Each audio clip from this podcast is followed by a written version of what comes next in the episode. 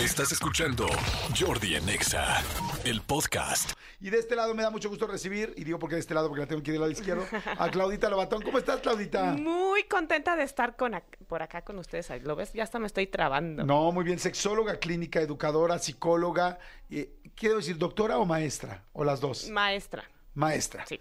Porque ah, existe la maestría. Existe la maestría, sí, y existe también el doctorado que aún no cuento con él, pero Ya casi, ahí ya vamos. casi, ahí vamos. Oye, ¿ya has hecho alguna vez cuentas de cuánto le has invertido a tus estudios? Pues de educación formal, Ajá. nueve años. Ok.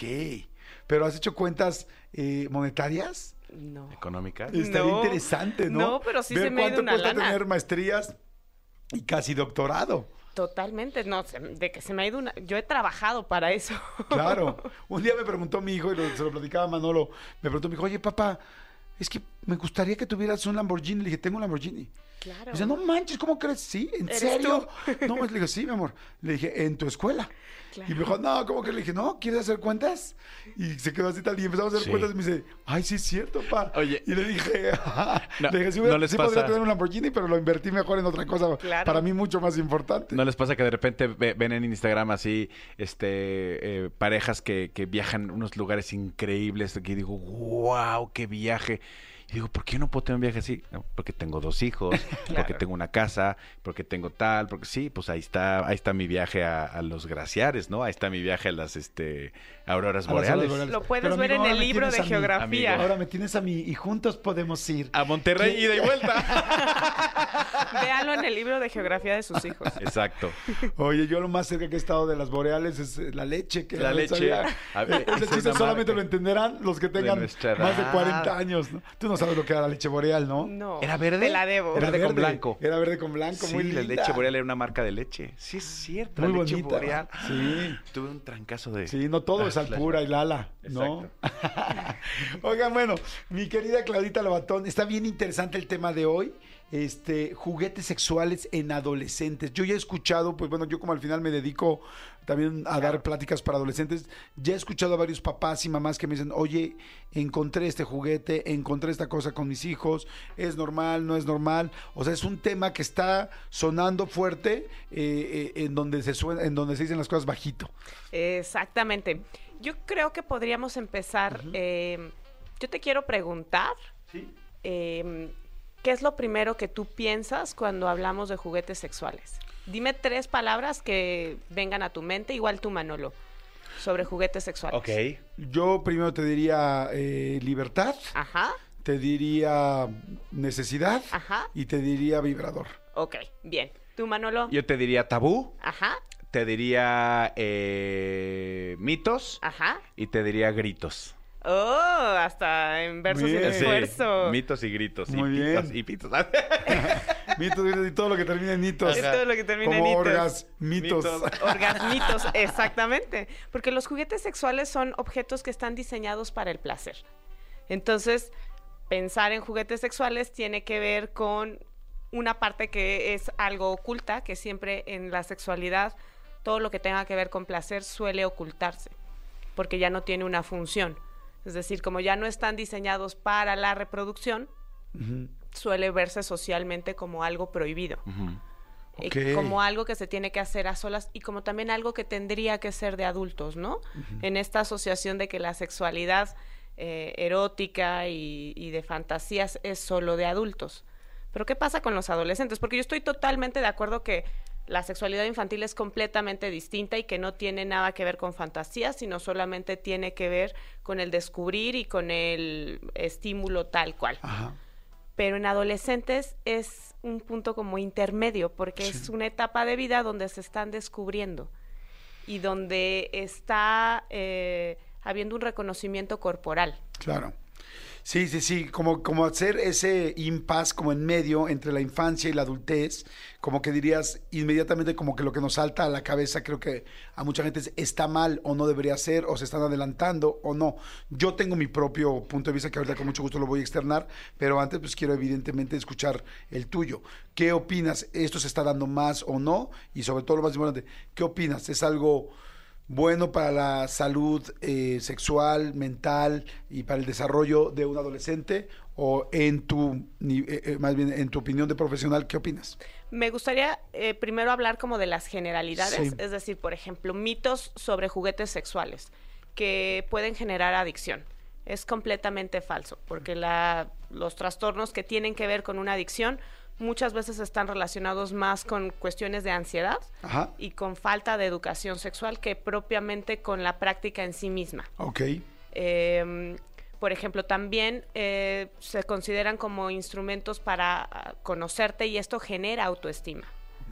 Entonces pueden, se pueden considerar como un buen instrumento, pero no como una solución ante un problema sexual. Te voy a interrumpir un segundo. Para la gente que quiera hacer preguntas y díganos si están de acuerdo o no están de acuerdo, vayan escuchando, pero digan lo que quieran en el 5584 11 1407. Estamos hablando de juguetes sexuales en adolescentes. Díganos Así es. 5584 11 1407. Díganos lo que quieran en WhatsApp. Ah, Ahora sí, perdón. Súper. Sí, me va a encantar escuchar qué es lo que tienen para decir las personas y Ajá. qué opinan, porque sí es un tema que puede ser como muy tabú sobre qué tanto, qué tanto derecho podrían tener eh, las y los adolescentes eh, sobre su cuerpo, ¿no? Qué tanto se puede decidir o no. Eh, viéndolo como un, me- un método de autoexploración, a mí me parece que puede ayudar bastante. Eh, ahora, a raíz de, de COVID, todas, eh, todo el tema de autoestimulación, las los primeros meses subió muchísimo, eh, sobre todo también en frecuencia en adolescentes Ok. eh, toda la cuestión como de eh, autoestimularse, de mirar pornografía, todo el tema de autoerotismo subió muchísimo, incluso también en parejas, Ok. y después bajó. Eh, mucho de las asociaciones que hay sociales sobre juguetes sexuales es que incluso en algunas otras categorías lo ponen como juguetes para adultos. Entonces esto deja como entrever como si no hubiera Si no la- pudieran ser para adolescentes. Exactamente. Porque así se les ponía antes, porque no sabían decir vibrador antes era casi casi decir peor que una grosería. Exactamente. Después decía juguetes para adultos, pero no, quizá no necesariamente porque solo fueran para adultos. Exactamente, porque son juguetes eróticos. Y yo creo que dependerá mucho el uso que se le dé y la intención de acuerdo a la educación sexual que pueda haber en casa. O sea, creo que más bien es justamente mirar la sexualidad desde una libertad. Como bien decías, Jordi, lo primero que pensamos eh, cuando eh, hablamos de juguetes eróticos o de juguetes sexuales es una que generan placer y dos que te dan la libertad de autoconocerte. Entonces me parece que pueden ser un buen instrumento siempre y cuando haya una buena información eh, sobre educación de la sexualidad. Porque también esta, eh, este tema implica también hablar sobre qué onda con la eh, privacidad con los niños o con la- las adolescentes, eh, hasta dónde sí, porque además los, los juguetes eróticos o juguetes sexuales tienen una particularidad te ayudan a conocerte y no eh, tienes un riesgo de un embarazo adolescente. Claro. Y no tienes un riesgo. Sí eh, se pueden adquirir eh, infecciones de transmisión sexual, pero el riesgo es mucho Sí, no. más bajo que con una persona. Claro, sí, porque pues, por supuesto depende también de la limpieza, de que tanto los cuides. Este, ¿qué opinas? ¿Qué opinas? Eh, ¿Te parece algo? Bueno, ya dice tú todas estas bases interesantes. Eh, me imagino que, que con base a esta, a estos temas que acabas de decir, vas a dar una opinión de si sí, Sí. o si no. Claro, yo pienso, yo pienso que sí. Ajá. Yo pienso que sí y siempre y cuando haya una buena educación sexual y haya una buena información. Que, vamos, creo que también el tema que hay que cuidar, como es en general el medio ambiente de los adolescentes, eh, tendrá que ver más allá solamente de la educación de la sexualidad, sino también de la educación afectiva Ok. porque muchas veces el miedo que puede haber es como esta sensación de mi, eh, la persona se va a aislar y no necesariamente. Puede ser también un, medio para conocerme y para poder también conectar con otras personas. Ok. A ver, fíjate, aquí dicen, eh, hola Jordi, buen día, tengo un hijo de 12 años, la última vez que revisé su celular encontré páginas donde buscaba muñecas inflables y masajeador de testículos. La verdad me sacó de onda por la edad, eh, cómo hablo con él de eso, pero aparte ve mucha pornografía, cómo abordar el tema. Este, otra persona dice, los juguetes también los utilizas como acompañamiento a la relación sexual, son una buena compañía si sabes jugar. Soy el hielero anónimo, así se llaman. Este, a ver, a mí me encanta lo que acabas de decir, yo coincido contigo. Yo entiendo que a mucha gente le saca muchísimo de onda el asunto de pensar en un juguete sexual para un adolescente, pero yo lo que pienso eh, es, uno, los chicos la masturbación es completamente natural. La masturbación es conocer tu cuerpo. la masturbación es. algo completamente que deberíamos, que lamentablemente se, se hizo, se hizo un tabú, pero no debería de serlo. Entonces, si hay un juguete sexual para un adolescente, me parece una buena opción. ¿Por qué? Por ejemplo, en una, en una mujer, ¿cuántas mujeres hay que no, que no porque de adultas no saben tener un orgasmo. Claro. O sea, qué lindo que puedan aprender a tener un orgasmo, porque es disfrutar su sexualidad. ¿Cuántas relaciones más adelante eh, eh, de pareja terminan por no haber una buena sexualidad porque no se conocen, no conocen su cuerpo, no conocen ni siquiera cómo llegar a un orgasmo. Si tú tienes un juguete sexual, será más fácil. O sea, la realidad es que tener un juguete sexual para un chico o una chica adolescente es prácticamente nada más hacer un poco más eh, tener un poco de tecnología en la situación, porque la niña no se va a dejar de masturbar, el niño no se va a dejar de masturbar, o sea, lo van a hacer con o sin juguete. Si lo hacen con un juguete, entonces conocerán más su cuerpo, entenderán más las cosas y vivirán una sexualidad, pues eh, inclusive estarán eh, físicamente sus hormonas estarán más reguladas, porque la sexualidad también regula las hormonas. ¿Estoy en lo correcto o no? Totalmente te doy absolutamente toda la razón y también quisiera añadir que este es un tema que pone también en la mesa cómo están los papás, las mamás y, papás sobre eh, su propia sexualidad y su propio erotismo y su propia permisividad. Porque hablar de juguetes sexuales y hablar de masturbación implica también saber cómo yo me siento relacionado a, la, a mi propia disfrute. Claro. Sí, igual yo me siento como, no, esto es algo malo, y entonces como mi hija va a estar, o mi hijo va a tener un, otra cosa que no le ayude, o sea, perdón, otra cosa que parezca que no tiene nada que ver con lo que yo compraría o yo haría. Exacto. Yo, por ejemplo, pienso cuántas niñas, por ejemplo, no tienen novio, y, y eso no significa que no tengan o no tienen una pareja, no han podido tener una pareja, eso no significa que no tengan un apetito sexual. Y entonces quizá esa niña en algún momento va a caer en una fiesta con alguien que quizás no está mejor, está preparado. o sea, yo prefiero mil veces que mi hija tenga un vibrador a que, a, que termine con alguien eh, sin, sin, cuidado y sin protección, solamente por la gran oportunidad que no ha podido tener en cinco años. ¿Me explicó? Claro, exactamente. Creo que también ahí es bien importante que eh, de pronto este tipo de temas y tener un juguete sexual también puede ayudarte a empoderarte. Porque mucho es entender que eh, tu placer depende de ti y no depende de otras personas. Ahora, eso no quita también el tema de educación afectiva, porque no porque yo esté completa en un tema de placer, en un tema de orgasmos y conozca mi cuerpo, significa que puedo tener buenas relaciones o relaciones seguras.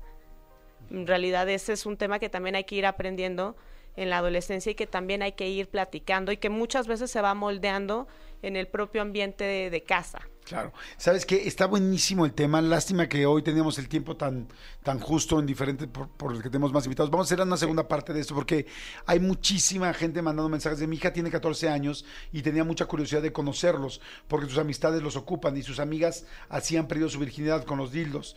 Yo de entrada ahí, no sé, yo, yo, yo no estaría de acuerdo que se puede perder la virginidad con un dildo. Yo siento que pierdes la virginidad con una persona, ¿no? O sea, para mí la virginidad no es un imen, ni, o sea, porque entonces también perdería la virginidad con un Tampax. Exacto. O sea, desde mi punto de vista, dice, más bien los están ocupando sustituyendo el coito, no como para diversificar.